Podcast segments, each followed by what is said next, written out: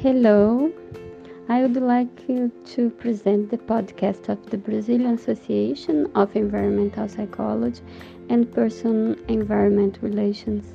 The focus is to share what we are producing in Brazil. So we invite everyone to connect on our social networks and stay informed about what we are doing and thinking. Thank you very much.